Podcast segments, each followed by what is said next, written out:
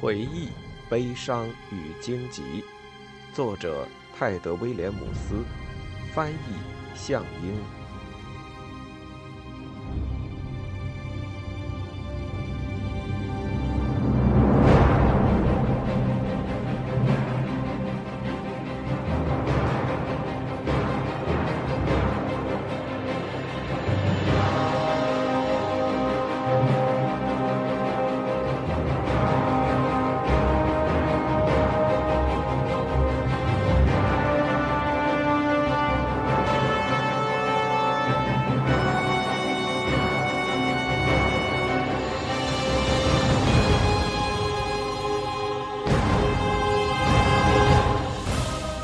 第一卷，龙骨蚁。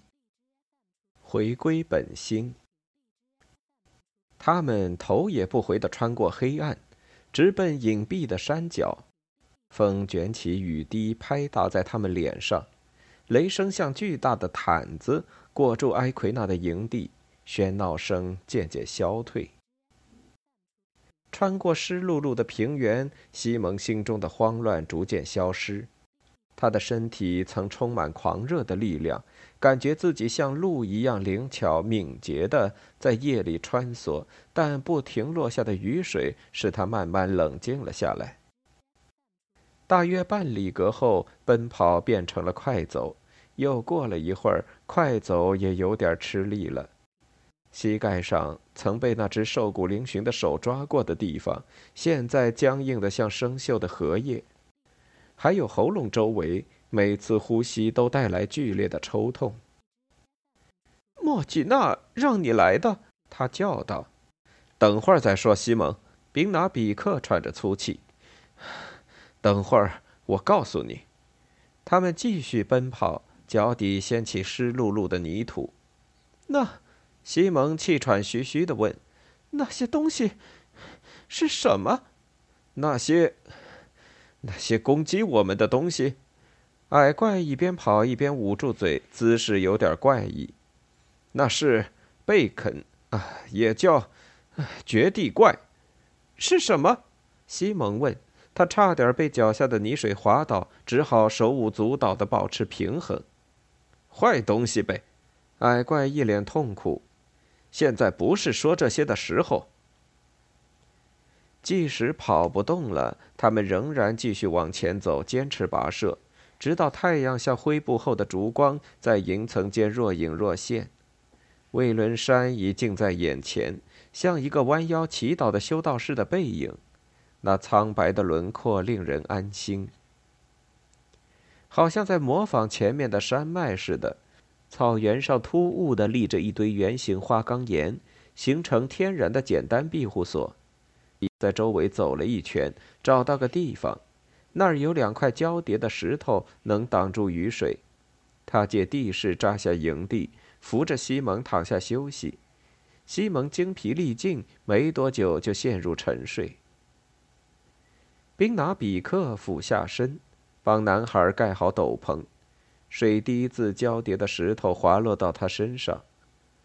矮怪从圣洪德朗带过来了包括斗篷在内的所有行李。他从袋子里翻出鱼竿，还有那袋骨头。坎特卡结束了对新领地的查探，蜷缩在西蒙的腿边休息。矮怪把行囊当成桌子，又开始摇晃，并投掷那些骨头。暗道，宾拿比克咧嘴苦笑。接着是窃羊。再来又是暗道，他忍不住骂起来，虽没出声，却骂了很久。再蠢也不该忽视这么明显的迹象。宾拿比克知道自己有很多缺点，偶尔犯傻也是其中之一，但现在这种情况是绝不可能弄错的。他拉起兜帽，在坎特卡身旁躺下。三个旅伴就像大石头背阴面，一片奇怪的褐色苔藓，加上这时光线昏暗，大雨扑面，即使真有人经过，也什么都看不清。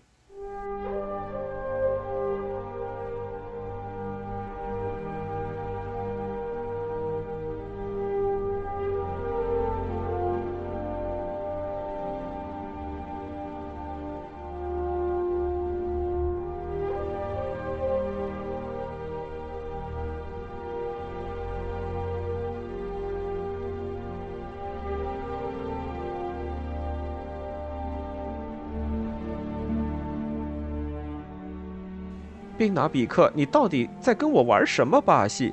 西蒙不高兴地问：“你怎么认识莫吉娜医师的？”他睡了几个小时，从苍白的黎明一直睡到冰冷阴郁的上午。篝火和早餐也没能改善他的心情。天空布满乌云，黑压压的，就像低矮的屋顶。西蒙，我没玩任何把戏。矮怪回答。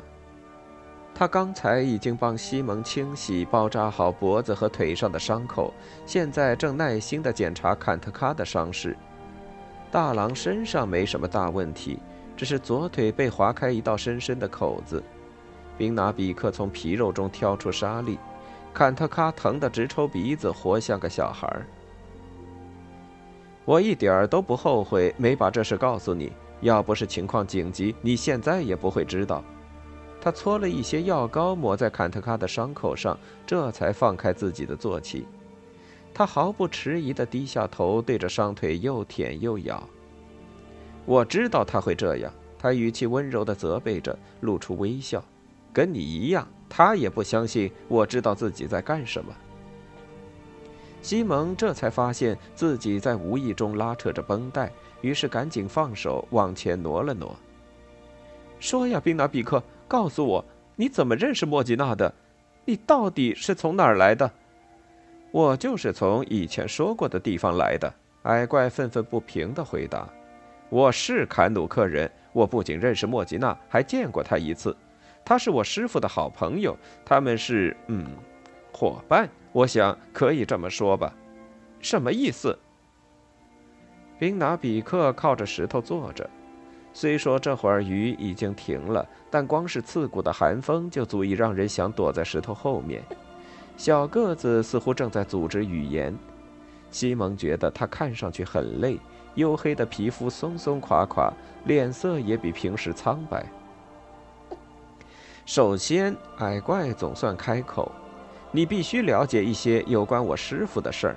他叫欧科库克，曾是个嗯，吟唱者，我们那儿是这么称呼的。”我们说到吟唱者，可不是随便指哪个唱歌的，而是指记得所有古老歌谣、拥有古老智慧的人。我想，类似医师和牧师的综合体。能拜欧克库克为师，也许因为长者们在我身上看到了某些特质。向睿智的欧克库克求学是种莫大的荣耀。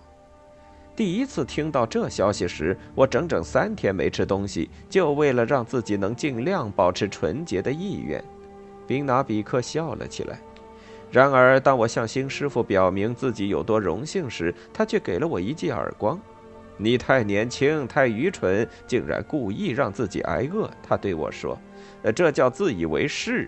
只有当意外发生、不得已的时候，才能挨饿。”宾拿比克开怀大笑了一会儿，西蒙琢磨着刚才听到的话，也笑了一下。不管怎么说吧，矮怪继续道：“在欧克库克那儿求学的事，以后有空再告诉你。他很胖，西蒙，比你还要重，个子却跟我差不多高。好了，我们继续说重点。我不知道我师傅第一次是在哪儿遇上莫吉娜的，但肯定是在我到他那儿学习之前。”他们是朋友，我师傅还教莫吉娜怎样让鸟儿传递消息。我的师傅和你的医师，他们两个一直通信，他们探讨各种各样的事儿，关于世界运行的事儿。在那之后不到两年，我的双亲被杀在一座山上，我们叫他小鼻，他们丧生于雪龙爪下。他们去世之后，我把全部精力，好吧，几乎的全部精力放在了向欧克库克学习上。后来他说，下次融雪的时候，我可以跟他一起到南边旅行。我激动极了，消息听在耳里，仿佛在清楚地宣告：终于到考验我能力的时候了。那时我不知道，矮怪一边说，一边用手杖拨弄面前沾满泥泞的杂草。西蒙觉得他的动作充满愤怒，但语气里却一点儿都听不出来。我不知道，也没人告诉我。欧克库克此行的目的并不只是考验学徒。他从莫吉娜医师那儿收到了消息，呃，还有其他事情让他忧心，所以他决定时隔多年应该再去见莫吉娜一次。这就是我第一次跟他出行的情况。是什么事呢？西蒙问。莫吉娜告诉了他什么消息？如果你之前不知道，宾拿比克严肃地说，那现在最好也别知道。我得考虑考虑，目前只能说能说的部分，不得不说的那部分。西蒙僵硬的点点头，面露责备。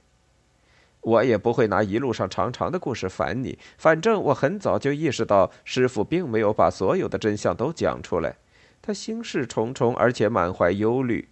在解读古卦，还观测了天空和风的走向之后，他的心情就越发沉重了。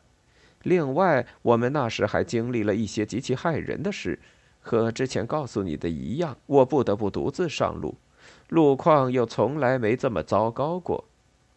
我的任务不过是帮欧克库克师傅跑腿而已，结果在霜冻边境和泽尔树文湖旁也遇上了昨晚那种情况。你是说贝肯？西蒙问。即使在大白天，想到那些抓挠的手，还是令人不寒而栗。哼，就是他们。宾拿比克点点头。而且那时，呃，包括现在，他们这么攻击我们，肯定不是好兆头。在我们族人的记忆里，那些布嘎尼克，我们是这么称呼他们的，从未对全副武装的队伍发动过攻击。他们变得胆大，因此更加可怕。但他们原本只捕猎动物，偶尔袭击孤身的旅人。他们到底是些什么？等会儿，西蒙，如果你能耐心听我讲完，自然会明白很多事。我师傅到底为什么忧虑？他一样没原原本本告诉过我。当然，这话没有我是你师傅的意思。自霜冻边境南下的整个旅途中，我都没见过他睡觉。我睡着了，他醒着；早上起床，他还是醒着。他已经不年轻了，在我拜师之前就已经一把年纪了。我在他身边还学习了好几年呢。那天晚上，我们刚到艾克兰的北部，他让我在旁边护卫，自己则前往梦境之路，就在离这里不远的一个地方。并拿比克朝山下的荒原比划了一下。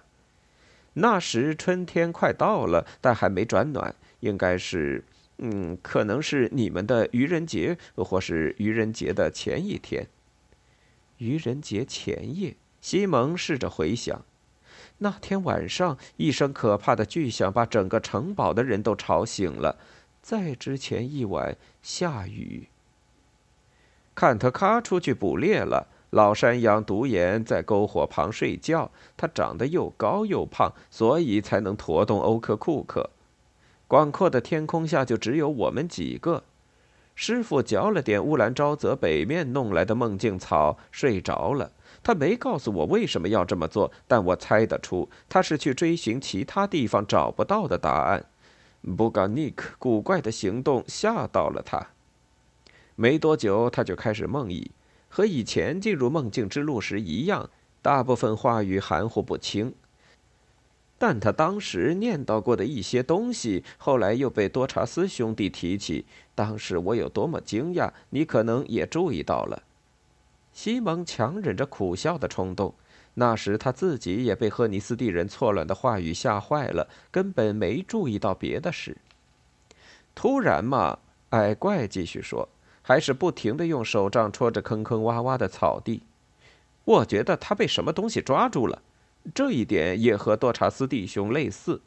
但我师傅的精神力很强，我认为不管在人类还是矮怪中，他几乎比任何人都强。他开始战斗，从下午一直到晚上，挣扎了一次又一次。他在战斗，而我站在他的身旁，除了帮他战视额头，什么都做不了。宾拿比克抓起一把草，先扬到空中，又用手杖抽打。后来到了半夜，他对我说了些话，语气很冷静，像是在自己的洞穴里和长老们共饮。呃，说完他就死了。我觉得他是为我而死的，比我父母更惨烈。他们只是不见了，消失在雪地里，踪迹全无。而这一次，我却要亲手将欧克库克埋在山上，什么仪式都没能妥善完成，这也是我的耻辱。独眼不肯离开主人，据我所知，他可能一直就在那儿。但愿他安然无恙。矮怪沉默一会儿，愣愣地盯着磨损的裤子膝盖，这悲哀竟和西蒙自己的如此相似。男孩一时不知说什么话安慰他。心里被某种不可言说的情绪充斥着。过了一会儿，矮怪静静地打开包裹，抓了一把坚果。西蒙接过来，放在水囊边。后来，宾纳比克接着说，好像中间从没停顿过：“怪事儿发生了。”西蒙用斗篷裹着身子，盯着矮怪，仔细听他讲述。我在师傅的墓旁待了两天。那地方真的不错，在一望无垠的天空下。虽然心里还是很难过，但我知道他更喜欢待在高山上。那时我一直打不定主意该怎么做：是继续到厄克斯特找莫吉娜呢，还是回到族人那里，告诉他们吟唱者欧克库克已经去世了？第二天下午，我决定先回伊坎努克。师傅和莫吉娜医师究竟有什么要相谈，我一无所知。遗憾的是，直到今天，我也没能理解多少，而且我还有其他、其他的责任要完成。像往常一样，我叫上坎特卡，最后一次拍拍中心的独眼的脚。这时，一只小灰鸟飞下来，落在欧科库克的坟头上。我认出那是师傅用来传递信息的鸟。它看上去累坏了，身上带的东西实在太重。除了消息之外，还有，还有别的东西。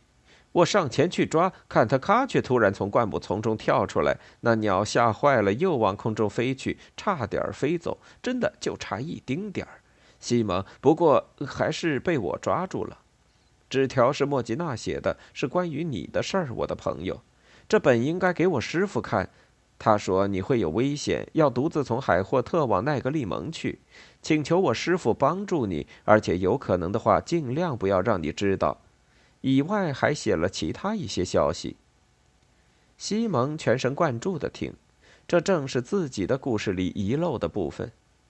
其他什么消息？他迫切地问。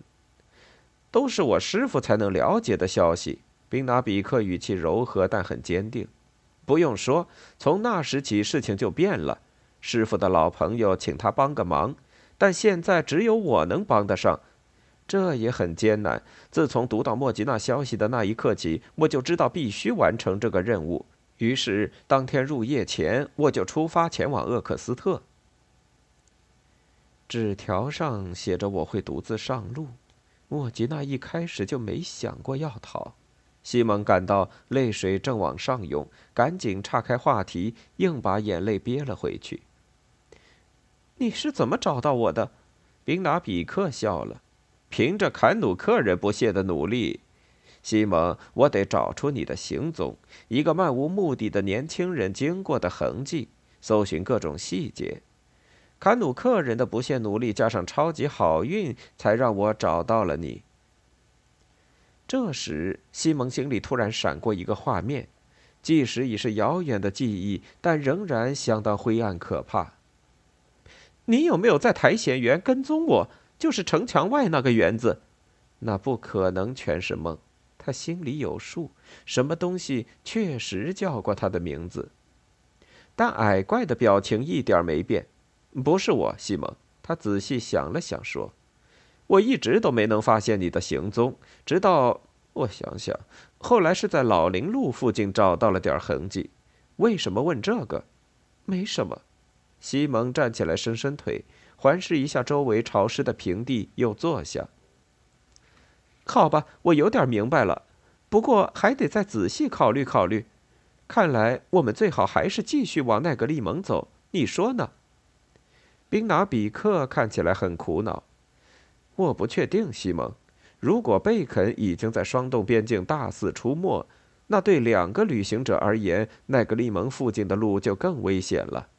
我真希望你的莫吉娜医师在这里，至少能给我们一点建议。西蒙，你现在的情况真有这么危险吗？我们就不能想办法给他送个消息？我觉得他肯定也不希望我带你穿过这么危险的地方。过了好一会儿，西蒙才意识到，宾拿比克口中的他是指莫吉娜。又过了一会儿，他才恍然大悟，矮怪还不知道发生了什么。宾拿比克，他开口说，哪怕只是把话说出来，都像再一次揭开心里的伤疤。他死了，莫吉娜医师已经死了。小个子的眼睛圆瞪，露出褐色眼珠周围的眼白。接着，宾拿比克的脸瞬间凝固成毫无表情的面具。死了，他终于开口了，声音冰冷。西蒙甚至听出了一丝戒心，好像莫吉娜之死竟是他西蒙的错似的。要知道，他可是为医师哭干了眼泪呀。是的。西蒙考虑了一会儿，决定冒这个险。他是帮约书亚王子和我逃出城堡时死的，艾丽加国王杀了他。好吧，是他的手下派拉兹动的手，但没什么差别。宾拿比克直勾勾地看着西蒙的眼睛，又将目光转到地上。我知道约书亚被囚禁的事，信上提到了，但结果竟然太糟糕了。他站起来。风吹过黑色的直发。我得去散散步，西蒙。我得考虑考虑这些事的含义。我必须考虑一下。还是半点表情都没有。小个子说完，走出了石堆。坎特卡立刻蹦跳着跟上去。宾拿比克想挥手赶开他，却又耸了耸肩，由他去了。他低着头，一双小手拢在袖子里。大狼则随着他缓慢的脚步，懒洋洋地在他身边兜圈子。西蒙心想：那小小的身躯所承担的责任实在太沉重了。西蒙本来暗自盼望矮怪回来时能带着一只斑鸠什么的，结果他失望了。对不起啊，西蒙，小个子说：“就算抓到什么也吃不了。”树枝都湿透了，没办法升起不冒烟的火堆。现在这种情况，我们绝不能弄个烽火台出来。吃点鱼干吧。鱼干本来就不多，吃不饱又不好吃。西蒙皱着眉，仔细嚼着自己那份口粮。在这趟可悲的旅途中，天知道什么时候才能吃上下一顿饭。西蒙，我一直在想。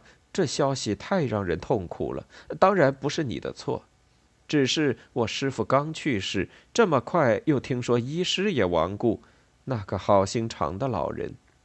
宾拿比克脚步沉重，弯下腰，在包裹里翻找，拿出了几样东西。这些东西是你的，看我帮你保管的很好。他把东西递给西蒙，是那两个熟悉的长包裹。这个。西蒙接过包裹，说：“不是剑，是这个。”他把其中一个又递还给宾拿比克。莫吉娜医师写的，真的。宾拿比克掀开手稿包裹的一角，这能帮助我们？我才不能吧！西蒙说：“这是圣王约翰的生平，我读了一点儿，主要是战役记录和其他的琐事。”啊，好吧。宾拿比克将包裹还了回去。西蒙将它别在腰带上。这么一本书没什么大用。现在我们需要更直白的指示。矮怪弯下腰，接着在包裹里翻找。莫吉娜和我师傅欧科库克都隶属于一个特别的组织。他终于掏出要找的东西，拿起来给西蒙看。在午后的天光下，那东西反射着微弱的光，是链坠，呈卷轴和羽毛笔的形状。莫吉娜也有一个，西蒙说：“靠近细看，没错。”宾拿比克点点头。这是我师傅的，是加入卷轴联盟的人的信物。他告诉我，这个联盟的成员不会超过七个。你我的师傅都不在了，那现在最多只剩五个人。他用小手拍拍链坠，又把它丢回了包裹里。卷轴联盟？西蒙问：“那是什么？”一群学识渊博的人互相交流的地方。师傅从前是这么说的。也许还做些别的，但他没告诉我。他终于把东西都包好，站了起来。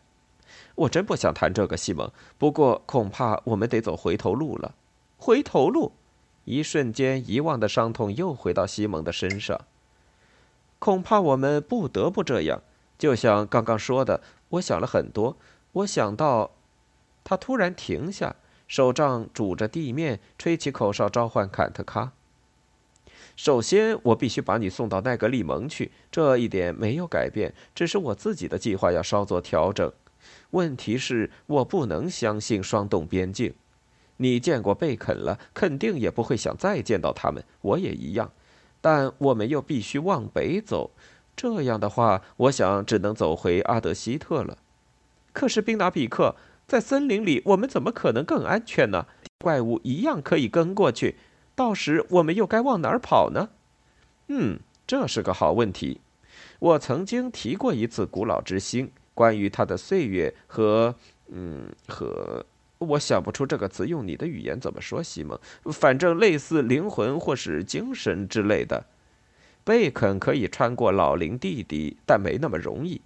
阿德希特的根须蕴藏力量，那力量使得怪物不能轻易接近。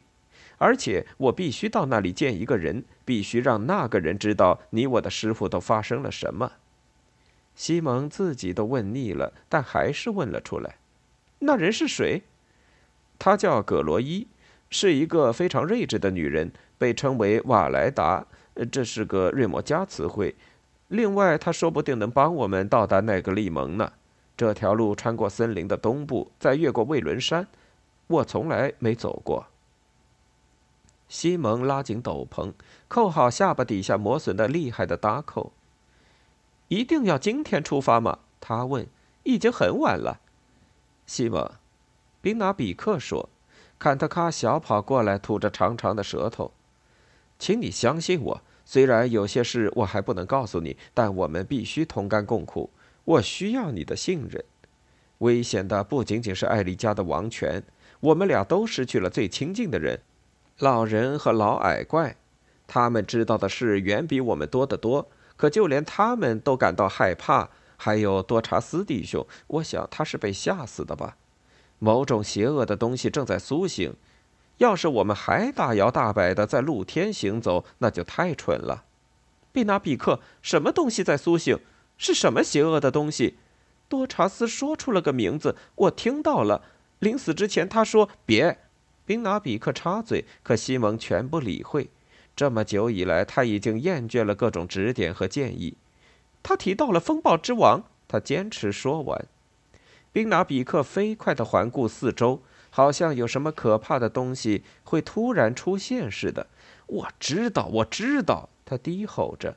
我也听到了，但我知道的不多。雷声在遥远的地平线滚动，小个子的脸色十分阴郁。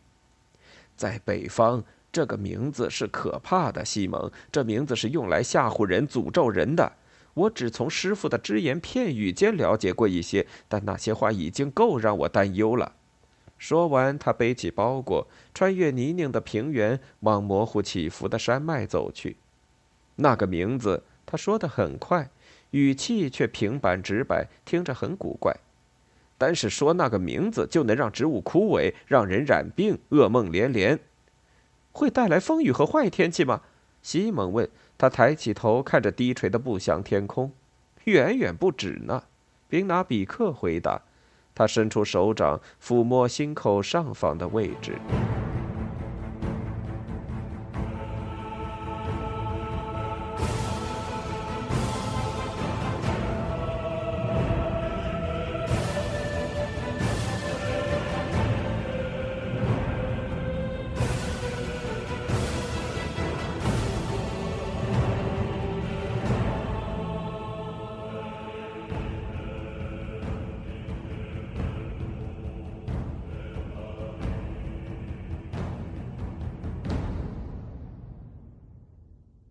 听完整版有声书，请关注我的微信公众号“我也读书 FM”，获得收听与更新信息。